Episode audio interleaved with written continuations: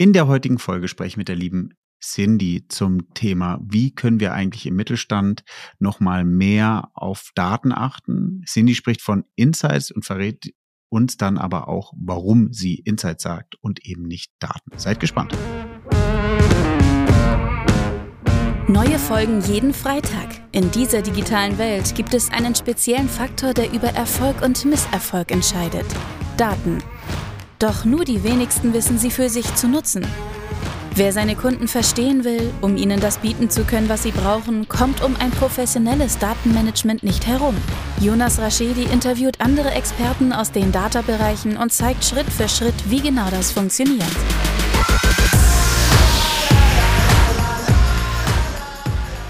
Herzlich willkommen zu My Data's Better Than Yours, der Data Podcast. Schön, dass ihr eingeschaltet habt. Mir gegenüber sitzt die liebe Cindy. Hi Cindy. Hi Jonas. Ähm, bist du ein bisschen nervös oder geht's? Sehr nervös. okay, das kriegen wir beide hin. Ähm, Cindy, Liebe, stell dich doch mal kurz vor, wer du bist, was du machst und dann steigen wir ins Thema ein. Und vielen, vielen Dank vor allem jetzt nochmal, ähm, dass wir so spontan die Folge aufnehmen. Sehr, sehr gerne.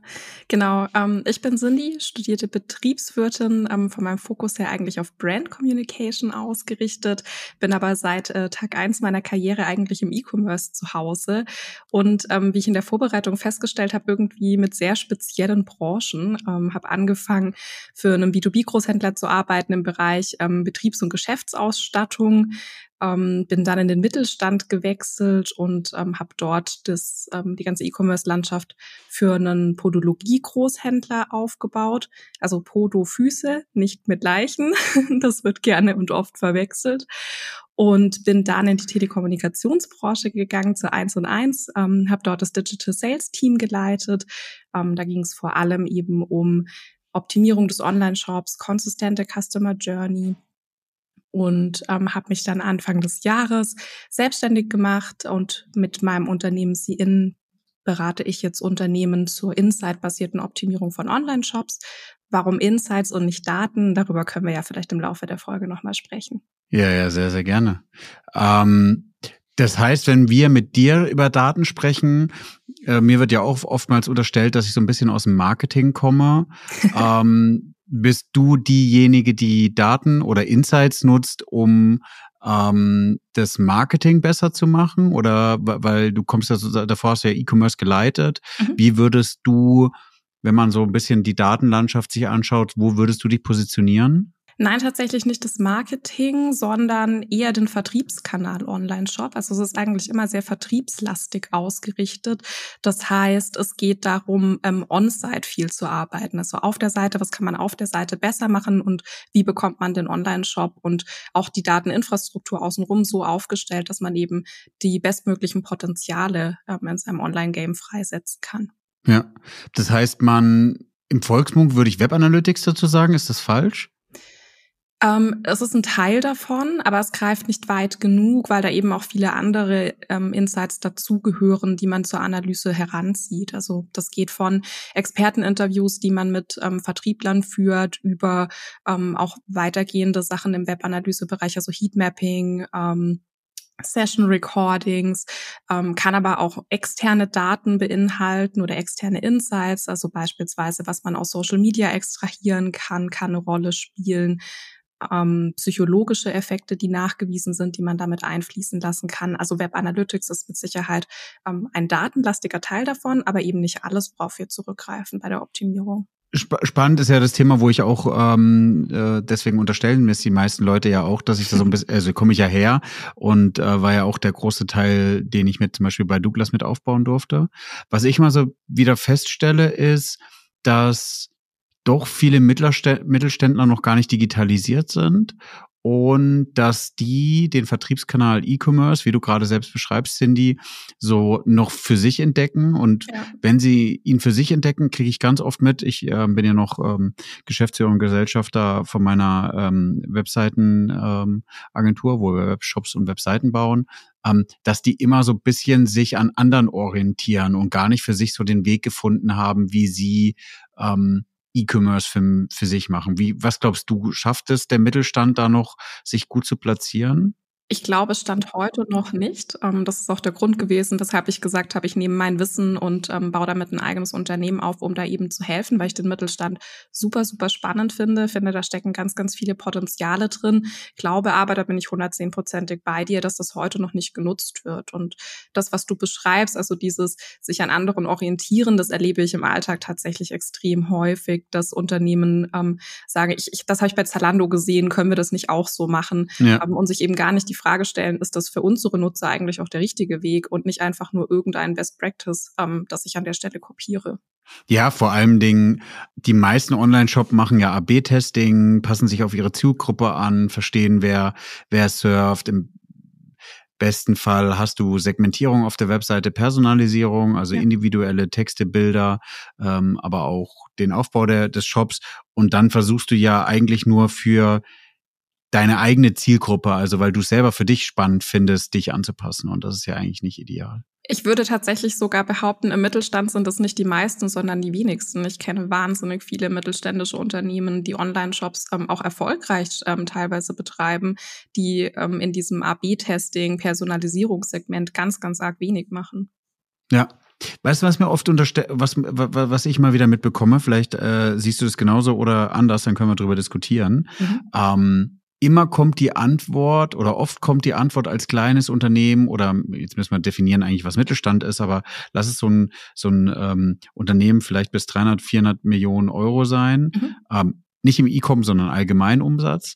Ähm, die sagen, sie können sich das Personal dafür nicht leisten. Kommt irgendwie so als Antwort. Oder sie kriegen das Personal nicht. Lass, können wir noch ein bisschen allgemeiner formulieren. Dass sie das Personal nicht bekommen, kann ich mir tatsächlich gut vorstellen. Ich glaube, ähm, das liegt aber vor allem daran, dass natürlich die Teams dort nicht so groß sind. Das heißt, die finden natürlich keine spezialisierten Leute, die genau das Game beherrschen, sondern haben Experten, die einfach deutlich breiter aufgestellt sind, vielleicht auch mit an Bord und die dann eben das ganz spezifische Fachwissen, das vielleicht dann auch für diese Themen notwendig ist, ähm, nicht in der Detailtiefe mitbringen, die es vielleicht bräuchte, um damit loszulegen. Ähm, und das ist auch ein Thema, ähm, das wir uns mit auf die Agenda genommen haben, da einfach auch Teams zu schulen und zu sagen, guck mal, das ist alles am Ende keine Rocket Science, das kann man schon hinbekommen. Aber diesen Anstoß zu liefern, dieses strategische Feld erstmal aufzumachen und auch im Management durchzusetzen, ähm, ich glaube, daran scheitern ganz viele mittelständischen Unternehmen. Lass uns mal äh Joko und Splar spielen doch immer, wenn ich du wäre, oder? Ja. Wenn, wenn du, wenn du Head of E-Commerce von den mittelständischen Unternehmen bist, du darfst dir sogar überlegen, was sie verkaufen. Wie würdest du ähm, Insights basiert, und da musst du einmal auch aufklären, warum du sagst Insights und nicht Daten, ähm, das aufbauen und dann können wir uns gemeinsam überlegen, wie man das Team dahin bekommt. Ähm, weil vielleicht ne, fühlen sich jetzt gerade welche angesprochen, die genau das gleiche, die gleiche Situation haben. Ja, also ich, ich steige vielleicht mal ähm, damit ein, warum Insights, warum nicht Daten. Ähm, hat ja. aus meiner Sicht zwei Gründe, ähm, einen psychologischen und einen inhaltlichen. Auf den inhaltlichen bin ich gerade schon ein bisschen eingegangen, ähm, einfach weil Daten ähm, oder sagen wir es so, Daten sind für viele Menschen Zahlen. Ähm, viele verbinden damit numerische Werte und im, im Optimieren geht es einfach um mehr als das. Ne? Da geht es auch um Session Recordings zwischen den Zeilen rauszulesen. Ähm, was, was bewegt die Nutzer eigentlich? Da geht es um User-Testings, wo man einfach auch ein bisschen qualitativer rangehen muss. Und das verstehen viele nicht unter Daten. Ähm, deshalb nutze ich lieber Insights. Und der psychologische Ansatz, der dahinter steckt, ist tatsächlich, dass ich das Gefühl habe, Daten löst im Unternehmenskontext bei vielen das aus, was Mathe früher in der Schule ausgelöst hat, nämlich blanke Panik. Und ja. ähm, deshalb finde ich, ist Insights der charmantere Begriff, weil man damit einfach ein bisschen besser auch durch die Tür kommt. Das heißt mit Erkenntnissen sozusagen. Genau, am Ende ist es genau das. Erkenntnisse über die eigenen Nutzer zu gewinnen und aus diesen Erkenntnissen dann eben abzuleiten, okay, wo entstehen eigentlich Potenzialfelder, die ich heute einfach noch nicht gut genug bediene. Ich habe neulich ein super spannendes Zitat gehört. Das war, ähm, für jede Lösung brauche ich erstmal ein Problem. Und ich glaube, das ist ähm, an der Stelle tatsächlich gar nicht so ähm, verkehrt und gar nicht so falsch, weil das Problem zu identifizieren, daran scheitern ganz viele schon. Ich tue mich da schwer, weil ich habe das Gefühl, dass ganz viele, also es, es, gibt, es gibt immer das Bauchgefühl und ähm, einige Head-Offs, Director oder was auch immer sagen dann, sie brauchen nicht zwangsweise das Datenthema, weil sie diese Insights ja selber im eigenen Kopf haben. Ja. Deswegen würde ich eher nicht Insights pitchen, weil ich das Gefühl habe, dass du dann generell das Datenthema nicht platziert bekommst. Und ich versuche ja immer wieder zu sagen, du brauchst, also man diskutiert mit keinem CEO eigentlich, dass man eine eigene Data, äh, eine eigene IT-Abteilung braucht, die so bisschen so Infrastruktur machen wie ähm, äh, Router installieren und Firewall und so, so den, den Kram. Aber man diskutiert immer noch darüber, braucht man eine Data-Abteilung oder braucht man ein sauberes Reporting, Business Intelligence. Ähm, deswegen Vielleicht können wir das noch ein bisschen schärfen. Ist es, glaube ich, nicht dieses klassische Insight, sondern eher auch nochmal Insights aus Daten oder Insights auf jeden Fall nicht auf Basis vom Bauchgefühl. Ich, ich kann deinen Punkt tatsächlich nachvollziehen, ähm, würde aber behaupten, dass auch Insights belegbar sein müssen und mein Bauchgefühl kann ich nicht belegen. Das heißt, sofern ich nicht aus den Untersuchungen, die ich durchgeführt habe, definitiv herausfiltern kann, da ist ein Problem, das ich identifiziere, dann zählt es für mich nicht als Insight, sondern dann ist es ein Gefühl und dieses Gefühl muss ich belegen können. So würde ich ja. vielleicht das Thema Insights dann schärfen. Bei Daten tue ich mich, wie gesagt, nur so ein bisschen schwer, weil das für viele eben dieses Zahlenthema impliziert, also dass da ein numerischer ja, Wert stehen muss, der dann ein, ein Datensatz ist. Ähm, und, und deswegen Vielleicht ist es irgendwas zwischen Insights und Daten. Vielleicht erfinden wir noch ein neues Wort dafür. Ähm, mal schauen, wo wir noch Belegbare Insights heute. fand ich eigentlich ein guter, guter Punkt, ja. Da, da, da, da sprichst du was an, ja. Ja, ich habe ja, ähm, ich glaube, da hast du auch zugehört bei der D-Mexico nochmal dieses Thema Formel 1 als Beispiel gemacht und äh, Bauchgefühl kann schon funktionieren bei Rennfahrern, ja, aber du, die, deine anderen Leute lernen nicht davon. Und wenn du dir dann vielleicht auch die alten Führungskräfte versus die neuen Führungskräfte anguckst, wenn du methodisch und analytisches Arbeiten implementierst, dann kannst du auf Basis von Daten schon eher Sachen skalieren, indem du das an deine Für äh, Mitarbeiter abgibst und die sich das mal anschauen, ähm, weil die auch das Gleiche aus den Daten lesen können, oder Insight, die, die, die Insights generieren können, die du selber generierst. Aber wenn du es halt mit Bauchgefühl machst, das Bauchgefühl, die Erfahrung haben die Mitarbeiter nicht, weil das eben was total Individuelles ist. Und äh, darauf muss man, glaube ich, sozusagen ein bisschen achten. Und ich glaube, im Großkonzerne schaffen das dann immer über Manpower zu erschlagen. Dann kosten halt fünf oder zehn Leute im Gesamtkontext, im Gesamtkonzern halt nicht so viel und dann ist man schon bereit, eher zu investieren, um Mittelstand ähm, Jetzt bin ich sehr gehässig, aber ich glaube, im Mittelstand wird eher darauf geachtet, dass hinter jedem Euro, den man ausgibt, auch ein Mehrwert steckt, was im Konzern nicht zwangsweise immer der, der Punkt ist. Da waren jetzt, glaube ich, ganz viele Ansatzpunkte dabei, ja. wo, ich, wo ich dir ähm, auch zustimme. Lass mich vielleicht auf dieses im Mittelstand wird auf jeden Euro geguckt, dass da was dagegen steht. Ja, und ähm, das finde ich auch wichtig im Bereich Mittelstand, dass man eben schnell auch Mehrwert aus den Daten generieren kann, weshalb ich auch immer dafür plädiere, dass Daten nicht von Anfang an perfekt sein müssen, sondern man einfach erstmal loslaufen muss, sonst geht es uns irgendwann wie bei der Digitalisierung, dass wir die Perfektion suchen und noch nicht mal angefangen haben, irgendwas zu tun. Ähm, das finde ich bei Daten furchtbar wichtig, dass man da einfach losläuft, dass man ausprobiert. Und gerade im Online-Umfeld kann man über AB-Testing und Co. so viel verifizieren, dass selbst wenn man mit seiner Datenanalyse mal daneben lag, ähm, man einfach doch ein geringeres Risiko hat, aber riesengroße Potenziale damit aufmachen kann. Ähm, deswegen glaube ich, das, das steht für Mittelständler und da sind viele Mittelständler ähm, bestimmt auch sehr erpicht darauf, aber das bekommt man in diesem Bereich gut hin. Und deswegen ist das, denke ich, auch ein sehr dankbarer Einstieg in das Data-Thema für ein mittelständisches Unternehmen. Ja, Cindy, lass uns nochmal zurückspringen zu, ähm, wenn ich du wäre. Wie ja. würdest du und warum würdest du als Head of E-Commerce die Themen für Insights oder Daten so aufbauen? Was, was wären deine ersten Schritte? Also du würdest jetzt, jetzt haben wir, wir nehmen gerade am 16. Oktober auf, du würdest jetzt am 1. November anfangen. Was glaubst du wären, man sagt doch immer deine ersten 100 Tage. Was würdest du machen? Mhm. Ich glaube, als allererstes würde ich tatsächlich ganz stupide mal angucken, wo habe ich denn heute eigentlich ein Problemfeld? Ähm, das kann man im Online-Umfeld sehr klassisch über eine Funnel-Analyse machen und einfach mal reinschauen, wo identifiziere ich denn sowas wie eine Abbruchkante oder gibt es ein Rücksprungverhalten, das mir irgendwie nicht logisch erscheint? Gerade wenn man wo neu reinkommt, kann man das vielleicht auch noch mal besser identifizieren, als wenn man schon ewig im Unternehmen dabei ist und für jedes Thema irgendwie schon eine Lösung im Kopf hat. Ähm, also das wäre das allererste, wo ich loslegen würde und wo ich anfangen würde. Und wenn ich das identifiziert habe, dann würde ich mich im nächsten Schritt fragen, warum ist das so? Ne? Ähm, und dann eben tiefer reingehen Kollegen zu befragen, weitere Nutzungsanalysen hinzuzuziehen, was auch immer man zur Verfügung hat. Ähm, ich hatte jetzt bei einem Kunden zum Beispiel mal ähm, eine Online-Umfrage, die Studierende durchgeführt haben, die super hilfreich waren. Also einfach alles zur Verfügung stehende nutzen, um sich zu erklären, warum kommt es zu diesem Problem, das ich hier identifiziert habe. Um, ähm, und dann ist es, glaube ich, im nächsten Schritt wichtig, dass man sich ein Setup aufbaut, das dieses Testen und Lernen zulässt. Und da ist es gerade in mittelständischen Unternehmen einfach wahnsinnig wichtig, alle mitzunehmen und vor allem auch die Kultur mitzunehmen. Weil an dem technischen Setup glauben zwar viele, dass es scheitert, aber das ist es gar nicht, sondern es ist ganz häufig diese Kultur, gegen die man auch ankämpft. Dieses, wir müssen keinen AB-Test machen, das ist doch klar, wir wissen schon, was die Lösung ist. Und immer wieder sind Leute dann überrascht davon, dass ähm, selbst ich als Expertin zum Beispiel sage, ich weiß es aber nicht. Ne? Ich, ich kann euch nicht sagen, das ist der Weg oder das ist der Weg, sondern wir müssen es einfach auch ausprobieren, weil Nutzer häufig ganz anders reagieren, als man es erwarten würde. Ähm, das wäre dann praktisch mein dritter Schritt, ähm, den ich gehen würde.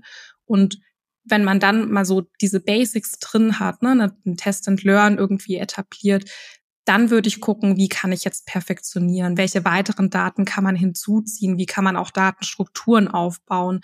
Wo können Daten besser gemacht werden? Weil sind wir ehrlich, perfekte Daten haben die wenigsten von Beginn an zur Verfügung, aber Definitiv, man kann auch mit denen einfach schon unglaubliche Erfolge erzielen.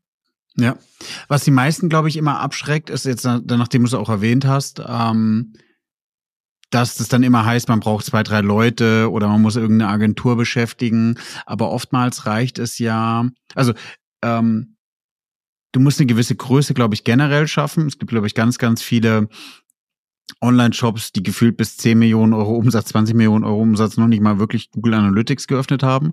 Ja. Ähm, was nicht schlimm ist. Die haben einfach geschafft, irgendwie eine, eine gute Nische zu finden, wo sie sich dran platzieren. Ähm, und ab dann fängt sozusagen an, ja eigentlich, dass man sich mal drüber, also da kannst du viel über Pricing holen, über andere Maßnahmen, die man sozusagen aus klassisch BWL oder äh, anderen Themen kennt. Ab dann fängst du ja an, wirklich mal zu überlegen, okay, ich kann weiter Effizienzen heben, indem ich mir jetzt sozusagen einmal ähm, die jeweiligen einzelnen Online-Kanäle angucke. Wer hat eine gute Conversion Rate, wer hat eine schlechte? Ich gucke mir mal sozusagen Multitouch an, wer holt eigentlich mir sozusagen den Erstkontakt, wer closed, ich finde es immer spannend, dass viele aus dem Social-Media-Bereich sagen, dass ähm, ist auch für mich eine Erkenntnis wieder gewesen, als einen Kunden, den ich mal betreut habe, der meinte, so Social-Media-Werbung, Facebook-Werbung will ich abschalten. Wenn du dir dann aber mal angeschaut hast, wer hat sozusagen Erstkontakt geholt und wer hat abgeschlossen, war Facebook mit einer, der, der den Erstkontakt geholt hat. Äh, hätte der es abgeholt, wär, äh, abgeschalten, wäre es irgendwie zwei, drei äh, Monate später, glaube ich, zum Supergau geworden, dass echt viele Neukunden gar nicht mehr gekommen wären mhm. und er nur noch mit Bestandskunden gearbeitet hat. Dann ist ja eigentlich immer so das Verhältnis, du guckst dir, kannst ja recht schnell ja Bestandskunden angucken. Hast du ein Produkt, was wiederverkauft wird, dann kannst du echt äh, da Retargeting mehr oder weniger meiner Ansicht nach ausschalten und gehst eher über App-Pushes, wenn du eine App hast, oder eben über E-Mail. Und ähm, eigentlich müsste man mal so ein, wie so ein, wie so ein Playbook machen. Ich glaube, es gibt, wie du sagst, es gibt eigentlich so Standardsachen, die du immer und immer und immer wieder abgehen kannst. Absolut. Und wenn du die sauber abgegangen hast, dann ähm, schaffst du eigentlich schnell zu wachsen. Werbung in eigener Sache. In den letzten zwei Jahren habe ich über sechs Bücher geschrieben, 200 Podcast-Folgen aufgenommen und ich habe mir überlegt, wie bekomme ich diese ganzen Informationen jetzt nochmal anders verpackt und in einem Mehrwert für euch kommuniziert. Mit meinem Team habe ich jetzt über sechs Monate mal drüber nachgedacht, was kann das denn sein und habe viele Ideen verschmissen und dann auch doch wieder angefangen. Es wird jetzt demnächst einen Videokurs geben, in dem ihr die Möglichkeit habt, alle Informationen, die ich über die letzten Jahre erarbeitet habe. Wie wird ein Unternehmen datengetrieben? Auf was muss man dabei achten? Was sind Fails? Und vor allem, was sind aber auch gute Vorlagen, die man nutzen kann, um erfolgreich zu sein? Von daher nutzt die Chance, meldet euch bei mir und ihr bekommt Zugriff zu diesem Videokurs. Ich schicke euch alle Informationen dazu. Er kostet natürlich was, aber für die Leute, die am Anfang direkt zuschlagen, habe ich auch einen großen Rabatt. Ich freue mich.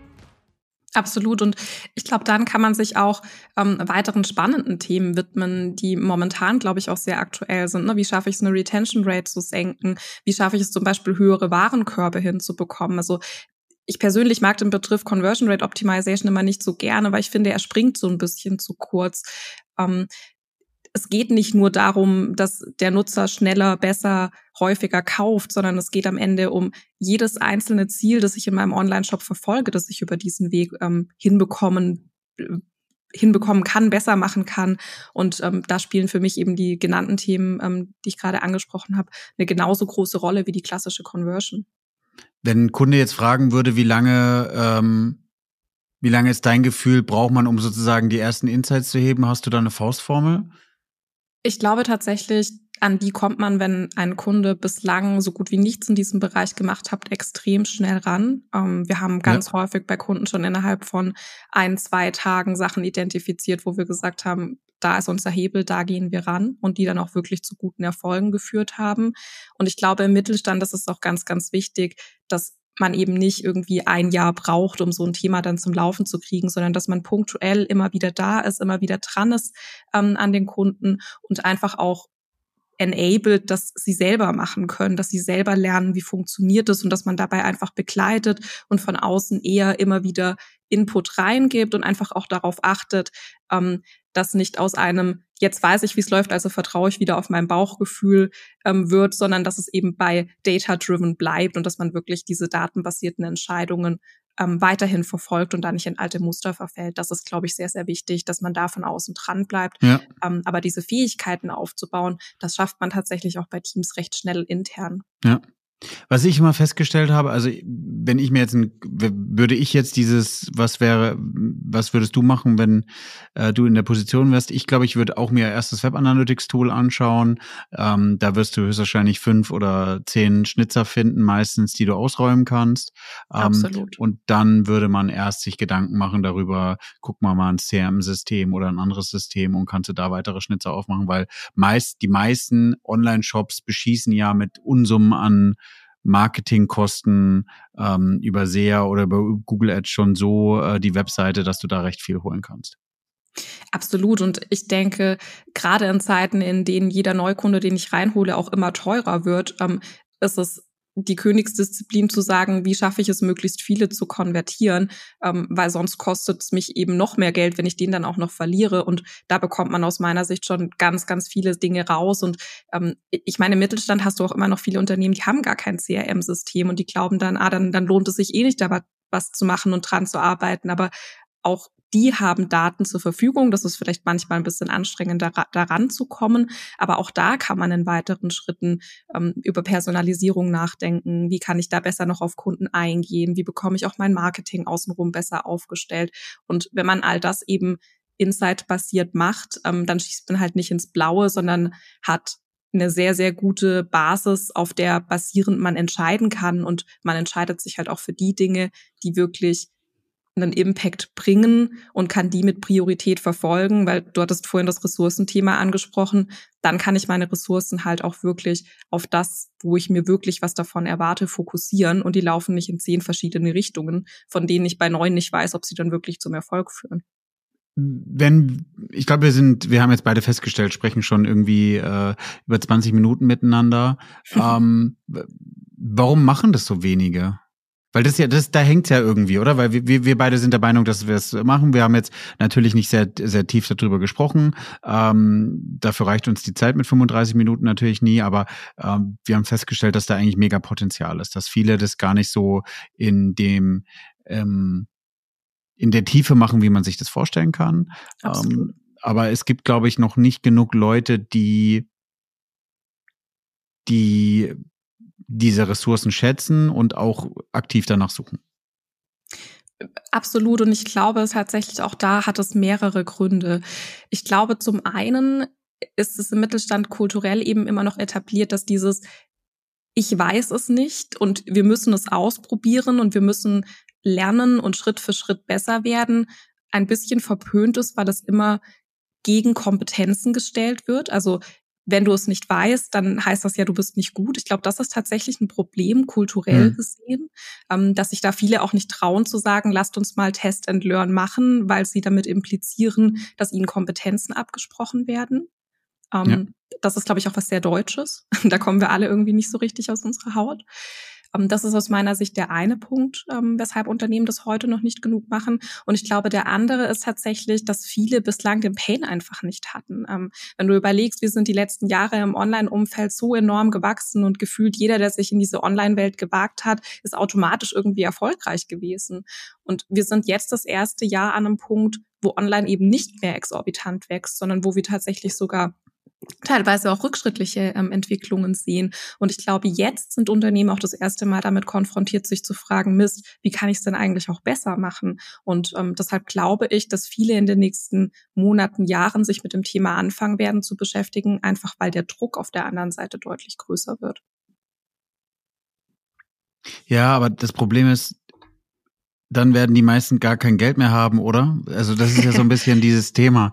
Da, davor habe ich ein bisschen Sorge, dass wir ähm, ist ja so ein bisschen wie Evangelisten, die durch die Gegend laufen. Ich glaube, ähm, ich versuche ja mal manchmal nochmal das größere Brett oder mein Ziel ist das größere Brett jetzt auch auch bei Funke und Co. ist ja das, das Aufbau des kompletten Data Stacks, also über mhm. Kultur, über Organisation, Architektur, also wirklich auch der, der große Schuss, der natürlich in Scheibchenweise Salami-Taktikmäßig funktioniert, aber ähm, dafür muss auch eine Firma bereit sein und das muss man ja auch erstmal schaffen, im Top-Management zu platzieren und dafür musst du ja auch, ähm, das ist ein Risiko für das Management, was das mitentscheidet. Ja, ja ich glaube tatsächlich, ähm, also das, was du tust, das ist die Endausbaustufe für jeden und das sollte auch das Ziel für jeden sein. Und ich glaube tatsächlich, dass dieser ähm, Online-Shop-Bereich, den wir adressieren, ähm, diese sehr starke Vertriebsnähe, den großen Vorteil mit sich bringt, wenn man durch diese Tür in ein Unternehmen reingeht, dass man schnell Erfolge identifizieren kann und dass man eben nicht riesengroße Summen erstmal in Vorleistung gehen muss, sondern dass man mit sehr kleinem Budget auch schon schafft, erste Erfolge sichtbar zu machen und dann ist natürlich dein Risiko im Management auch geringer zu sagen, wir treiben das weiter und wir bauen das auch in anderen Bereichen aus, weil du natürlich schon mal sagen kannst, guck mal, das hat funktioniert und das hat gut funktioniert und da haben wir das Budget, das wir investiert haben, irgendwie auch wieder zurückbekommen. Dann lass uns das doch in anderen Bereichen jetzt auch probieren. Ähm, daran glaube ich tatsächlich. Also ja, du musst da einmal bereit sein, das Geld auszugeben und praktisch diesen Vertrauensvorschuss ähm, mitbringen. Und ähm, dann wirst du aber auch relativ schnell die Erfolge eben nachweisen können. Und deshalb glaube ich, jedes Unternehmen, das sich dazu entscheidet, zumindest mal einen Schritt in die Richtung zu gehen, das wird auch dabei bleiben. Und da bin ich auch überzeugt, dass diese Unternehmen weiter in diesem Bereich arbeiten werden, weil alle Fakten, alle Statistiken dafür sprechen, dass datengetriebene Entscheidungen einfach besser sind. Ja, und, und, und auch langfristiger und, und, und skalierbarer, ja. Also ich glaube, man, also ehrlich gesagt, schützt man mit damit sich ja auch selbst oder der, die die Entscheidung trifft, weil du kannst Total. sozusagen, ist wie Matheunterricht, ja. Du hast vorhin gesagt, Mathe mag keiner, aber du hast damit dein Rechenwerk beweisen können.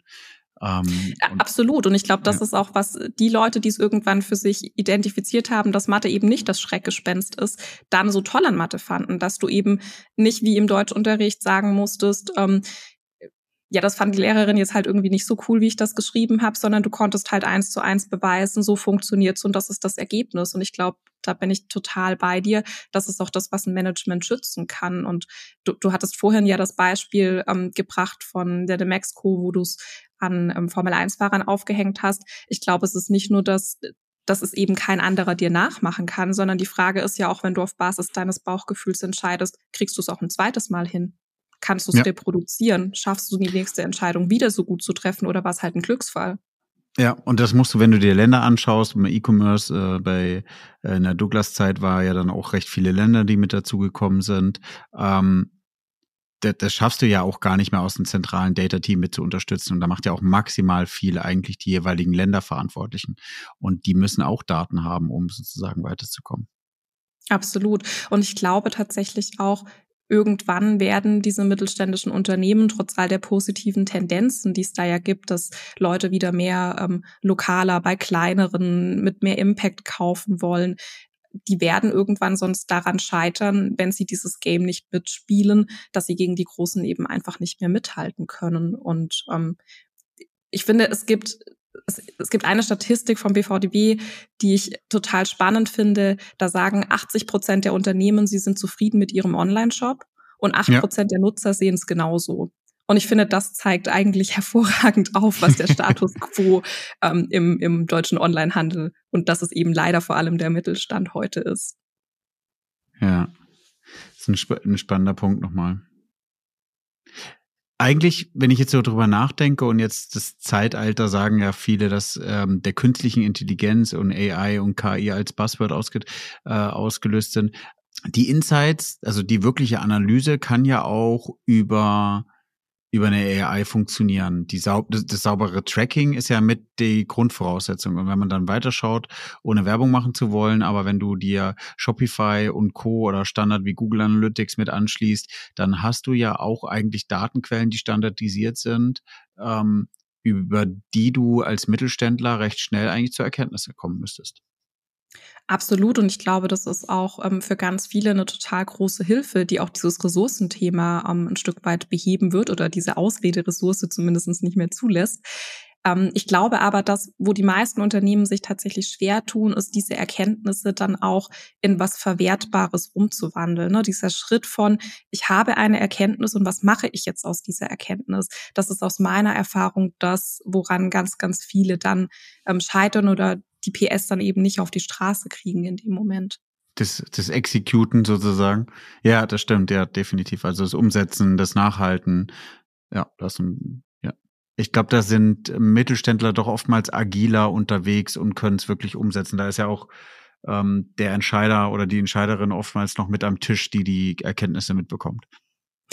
Das stimmt, das ist tatsächlich ein großer Vorteil, aber du musst diese Erkenntnis natürlich erstmal in was Verwertbares bringen. Ne? Also dass die Erkenntnis zu haben und zu identifizieren, okay, ähm, hier ist ein Potenzialfeld, das ist das eine, aber dann auch zu sagen, wie mache ich das jetzt und was ist die Lösung dafür und ähm, wie gehe ich diese Lösung an und was ist, wenn die Lösung noch nicht die perfekte war und ich noch mal was anderes probieren muss?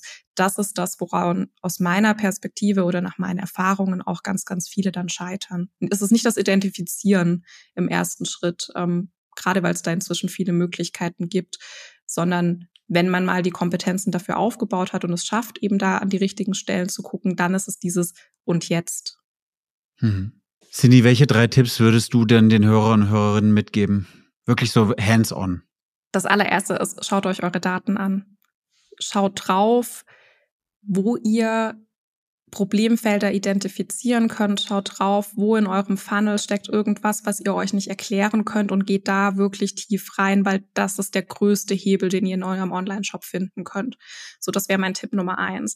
Mein Tipp Nummer zwei wäre, ähm, nehmt die Leute kulturell mit, versucht ihnen zu erklären, dass Test and Learn, Trial and Error nichts mit, ich weiß es nicht besser zu tun hat, sondern in der heutigen Welt einfach keiner alles wissen kann und schon gar nicht wie Kunden ticken, weil denen gucken wir halt nicht in den Kopf. Ähm, und dass es dazugehört, das ist das Zweite, also dieses Kulturelle halte ich für enorm wichtig. Und ähm, der dritte Tipp ist, einfach mal loslaufen. Nicht zu warten, bis man die perfekten Datensätze hat, bis alles 1a ideal aufgesetzt ist, sondern auch mal mit nicht perfekten Daten anzufangen, mal ein Gefühl dafür zu kriegen, wie ist das mit Daten zu arbeiten und dann Stück für Stück auch an der Datenqualität zu arbeiten, aber einfach mal loszugehen, weil daran scheitert es schon ganz häufig. Ja, fairer Punkt. Definitiv. Einfach mal tun. Ist krasser als denken oder sowas. Gibt's doch den Spruch. Ne? Ja, genau. So, ähm, liebe Cindy. Wir sind, glaube ich, am Ende der Zeit. Wir sind sehr, sehr gut durchgekommen. Es war auch, ähm, ging für mich sehr, sehr schnell rum. Vielen, vielen Dank. Von daher ein sehr, sehr angenehmes Gespräch. Die zwei letzten Fragen, die du ja auch schon kennst, bevor die äh, lieben Hörer und Hörerinnen auch nochmal gerne das Handy in die Hand nehmen und ähm, den Podcast bewerten auf äh, Apple Podcast oder auf Spotify. Ähm, was machst du privat mit Daten, wenn du noch was machst? Und wie wäre dein Filmtitel? Ich starte mal mit dem Filmtitel. Ähm, Habe ich lange drüber nachgedacht und ich glaube, was es sehr, sehr gut trifft, ist 50 erste Dates.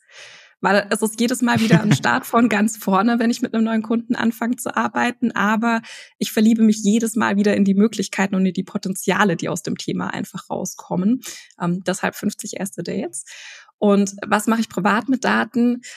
Da bin ich ehrlich gesagt ein furchtbar schlechtes Vorbild. Ähm, nämlich ganz, ganz wenig. Ich besitze noch nicht mal eine Smartwatch oder einen Fitness-Tracker oder ähnliches. Ähm, ist aber auch ein Stück weit eine bewusste Entscheidung. Ich finde die ganzen Sachen, die man da machen kann, unglaublich spannend und ähm, weil das eben in meiner Natur steckt, dann auch bei allem irgendwie Optimierungspotenziale rauszufiltern, befürchte ich, wenn ich das in mein privates äh, Leben zu stark einfließen lasse, dass ich nur noch am Rumoptimieren an mir selber bin. Und ähm, da gestehe ich mir im Moment tatsächlich noch ein, imperfekt zu sein.